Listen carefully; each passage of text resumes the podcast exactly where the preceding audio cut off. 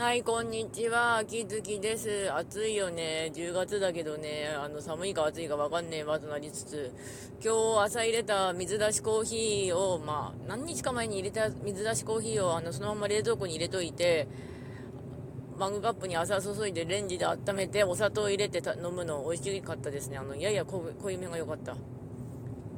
高いっていうか、まあ、ちょっと高かったけど、私のレベルで言ったら高かったんだけど、飲んでよかったって思った。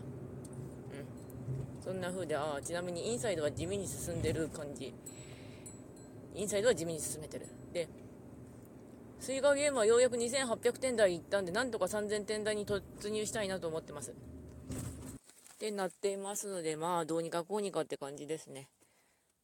というわけで、まあ、しばらくは収録配信になるかなと思うんですが、やっていこうと思います。ちなみに金曜日の夜は、ヒップマイヤ見てりとかするので、多分てか配信しません。というわけで、ご視聴の方ありがとうございました。それではまた。